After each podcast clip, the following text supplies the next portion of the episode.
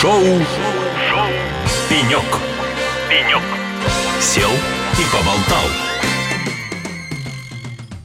Шоу «Пенек» на радио «Эхолосей». С вами я, Алексей Рудым. Как вы помните, у нас целая серия праздничных интервью, праздничных шоу, посвященных 60-летию нашего любимого факультета, факультета ВМК Нижегородского государственного университета. Теперь это уже даже не факультет, теперь это целый институт, называется ИТММ. Но три буквы ВМК, как Тавро, вот я бы по-другому даже не сказал, отпечаталось на нашей коже, на нашем сердце. И поэтому 10 тысяч ВМКшников, друзья мои, это сила. Поэтому праздник у нас есть, праздник ВМК. И, как вы помните, у нас огромное количество гостей. А на наших пеньках располагаются люди неравнодушные к ВМК, люди, которые создавали ВМК, люди, которые развивали ВМК, учились на ВМК. В общем, на любой вкус и цвет. И сейчас у нас на пеньке расположился Иосиф Мейеров, ИО зав кафедры высокопроизводительных вычислений и системного программирования. Иосиф, привет.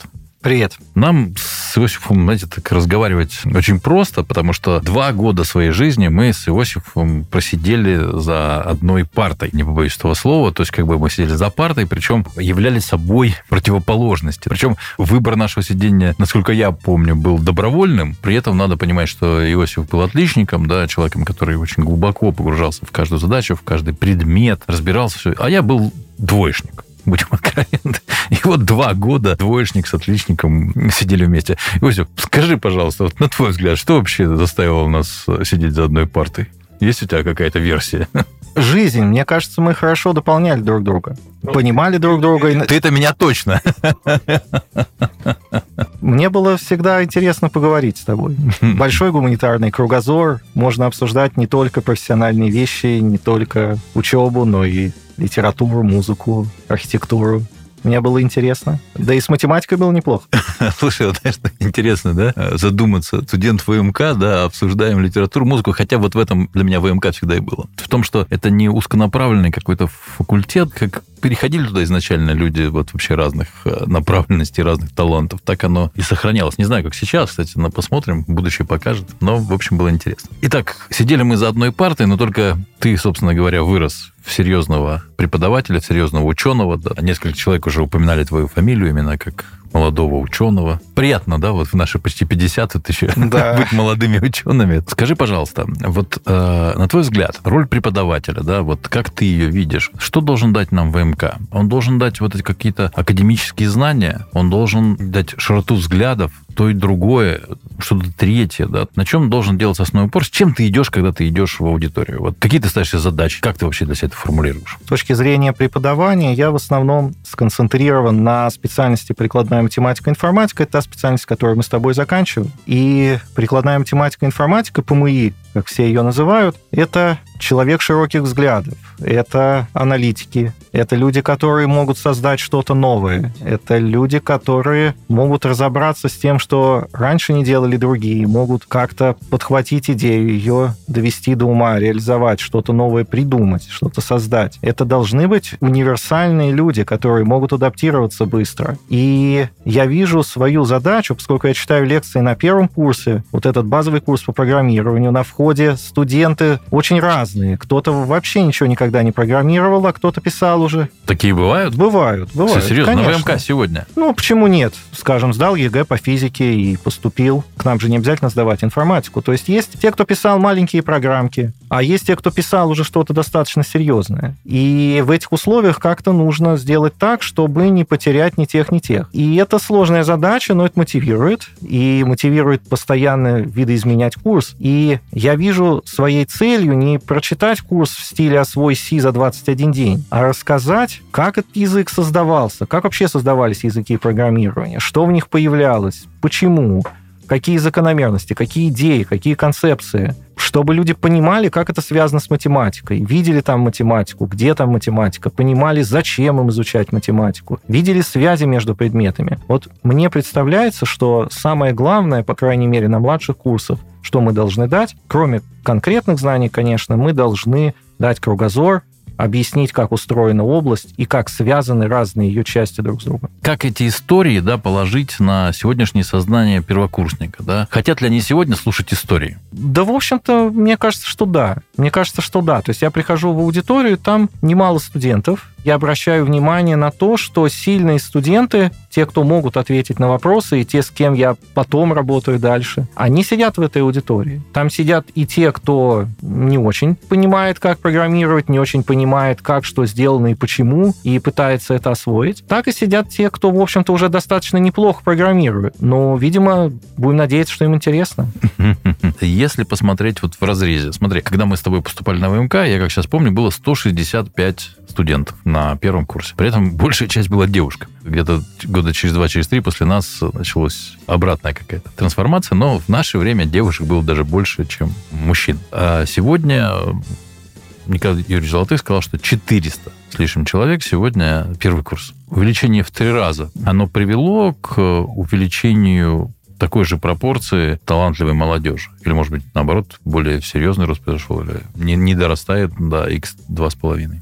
Это сложный вопрос. Понятно, что часть абитуриентов уезжает в столицы, в Москву, в Петербург. К нам приходит все еще немало ребят мотивированных и неплохо подготовленных в том числе. Уровень, конечно, очень разный, и направления очень разные. То есть эти 400 человек, они очень неоднородны по составу. Во-первых, много направлений и они разные, и студенты, абитуриенты, они идут туда совершенно разными целями. То есть кто-то хочет стать действительно аналитиком, как вот на ПМИ, кто-то хочет, наоборот, получить конкретные знания и сразу начать работать на младших курсах, на втором курсе, скажем, то, что на ПМИ сделать трудно, потому что на большая нагрузка. На направлении программной инженерии проще, кто-то хочет быть инженером. Это нормально. Извините, я тебя перебью а, на секундочку. Вот скажи, пожалуйста, согласен ли ты с тем, что уходя на ранних этапах работать уже, ну, всерьез работать в ущерб образованию, то есть тем самым снижая свои инвестиции именно в образование, да, то есть ты начинаешь делать инвестиции в прикладной части, да, то есть что это вообще проблема, когда молодежь на раннем этапе начинает работать, ну, дальше уже учеба идет, и багаж знаний уже не такой, и, в принципе, он бы мог потом достичь чего-то гораздо большего, но уже не может, потому что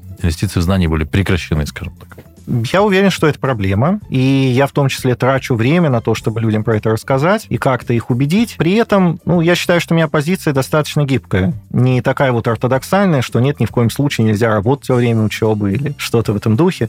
Я, наоборот, помню, вот, что вот когда я учился, у нас был такой преподаватель Макс Лазаревич Тай. К сожалению, его вот не стало несколько лет назад. Он в магистратуре, по крайней мере, говорил, что студент должен работать. Как бы студент, который не работает, это странно с его точки зрения, по крайней мере, в магистратуре. И я обычно говорю людям, что смотрите, вы поступили 4 года, если у вас есть возможность не работать, не работайте, потому что вы можете получить нормальное, качественное образование и быть очень конкурентным потом. Вы проиграете чуть-чуть на начальной стадии в первые пару лет, но потом вы догоните и возьмете больше. Но если у вас такая ситуация, что вам нужно работать, то тогда идите работайте и как-то пытайтесь совмещать с учебой, да. с учебой. Да, мы, в общем-то, смотрим на это достаточно спокойно. Нет такого, что преследует студентов, которые не работают. Очень многие студенты работают, в этом тоже нет ничего плохого. Но люди все разные. Кому-то скорее есть смысл действительно пойти работать, а кто-то, может быть, хочет дальше продвинуться, у него больше амбиций, ему больше есть смысл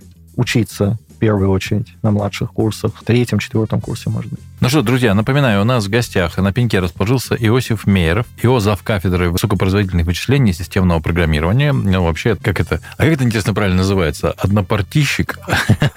Когда сидишь на одной партии, да, однопартиец или однопартийщик? Кто это?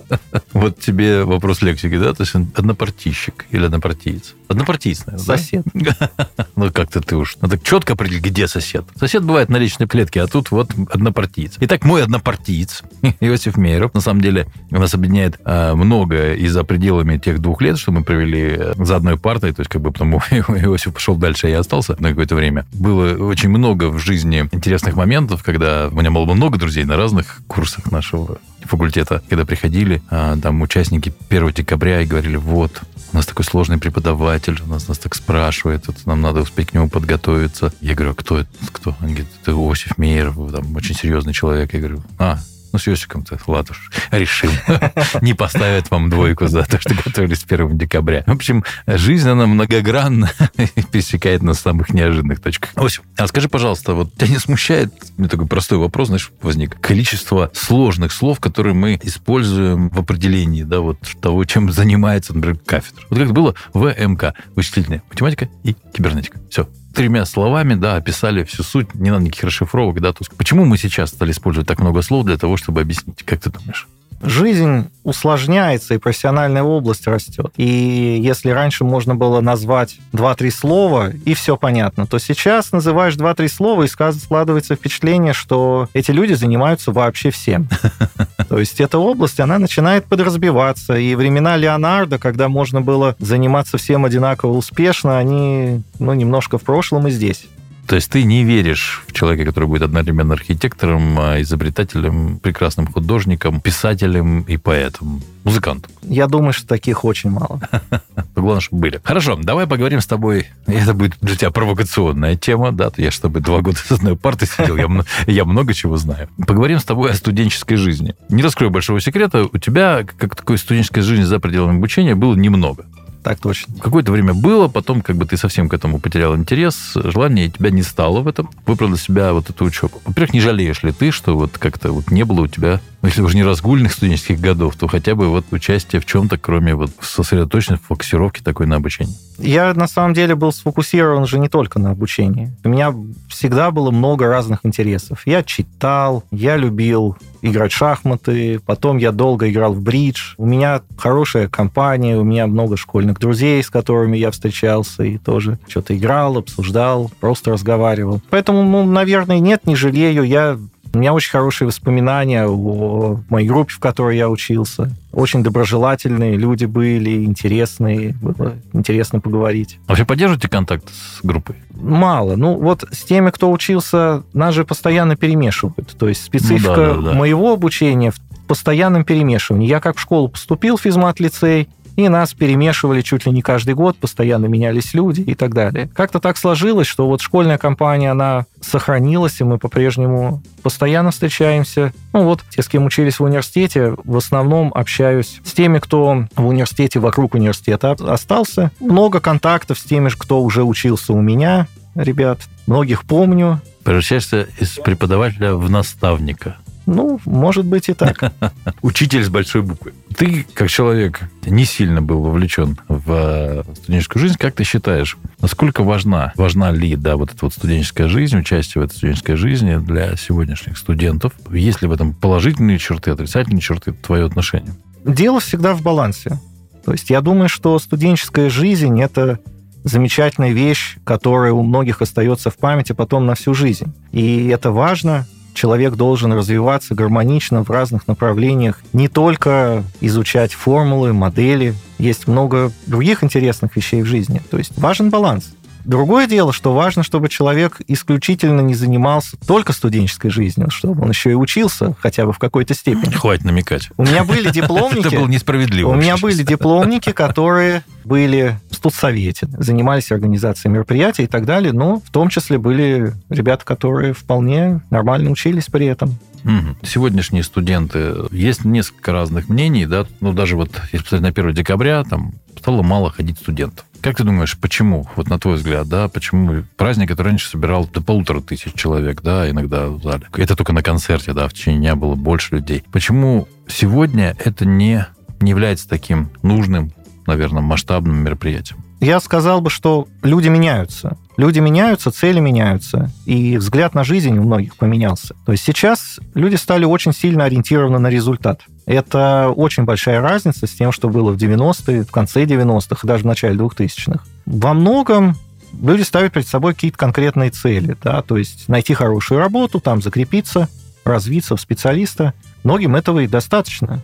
И им кажется, наверное, что если они будут отвлекаться, то это как-то им помешает. Угу. Если раньше я наблюдал, что, скажем, есть лаборатория, и там постоянно движуха, постоянно куча студентов, они приходят, уходят, там организовывают какие-то клубы по интересам, кто-то фильмы смотрит, кто-то языки изучает, кто-то курсы какие-то смотрит, кто-то готовится к КВНу какому-нибудь. Это иногда все одни и те же люди.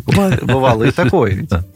То сейчас очень трудно уговорить людей, что нужно приходить и вот все это делать в университете, например. Да, многим нравится прийти в университет, когда это необходимо, что-то там поделать, но если есть возможность уйти домой, уйти домой и спокойно поделать что-то одному. Вот это в целом, ну, как бы очень понятно мне, я на первых порах был примерно такой. Но люди многое теряют при этом, на мой взгляд, и в общении. Ну, и дело тоже страдает, потому что часто, когда несколько человек могут собраться и вместе что-то обсудить, они могут решить вопрос очень быстро. Если они сидят и каждый по отдельности, эффективность намного меньше. Понятно. Ну что же, будем надеяться, что это к осознанию придет, и мы увидим какое-то изменение ситуации. Ну, у наше время подошло к концу, поэтому последний вопрос, предложение, скорее даже, чем вопрос. Что бы ты хотел пожелать студентам, выпускникам, преподавателям, что очень важно, на факультета ВМК вот в преддверии этого большого-большого праздника? ВМК – это бренд. Согласен. Это бренд. За столько лет говоришь ВМК, все сразу все понимают. Я желаю студентам и желаю преподавателям, чтобы они сохранили на много лет вперед вот этот вот позитивный образ ВМК, который есть в головах у людей, чтобы этот позитивный образ, неважно, как это сейчас называется, пусть это называется ИТММ в результате объединения нескольких факультетов, это не так важно. Важно, чтобы вот вот это лучшее, что всегда было, оно сохранилось. Ну, а так, по-человечески, я, конечно, желаю, чтобы люди состоялись, чтобы то, что они хотели сделать, у них получилось, и они были счастливы. Последний вопрос. На 1 декабря в этом году пойдешь? Пойду. То есть, смотри, сто... необходимо было, оказывается, заставить тебя закончить университет, стать преподавателем через тернии, да, чтобы ты начал ходить на 1 декабря. Ну, я Долгий путь, был. долгий путь. Издалека, если ты заходишь, я хочу тебе сказать. Ну что ж, друзья, у нас в гостях был Иосиф Мейеров, мой давний знакомый, мой давний друг, мой однопартийщик, однопартиец, как мы выяснили. Его зав кафедры высокопроизводительных вычислений системного программирования Института ЕТМ ММ и того, что раньше было в МК. А это было шоу «Пенек» на радио «Холосей». С вами был я, Алексей Рудым. Оставайтесь с нами на волне, потому что мы еще много поговорим об МК, мы много поговорим о, об IT, но самое главное, мы много поговорим об очень хороших и очень талантливых людях России. Доброго всем дня и оставайтесь с лучшей на свете музыкой. Шоу, Шоу. «Пенек». «Пенек». Сел и поболтал.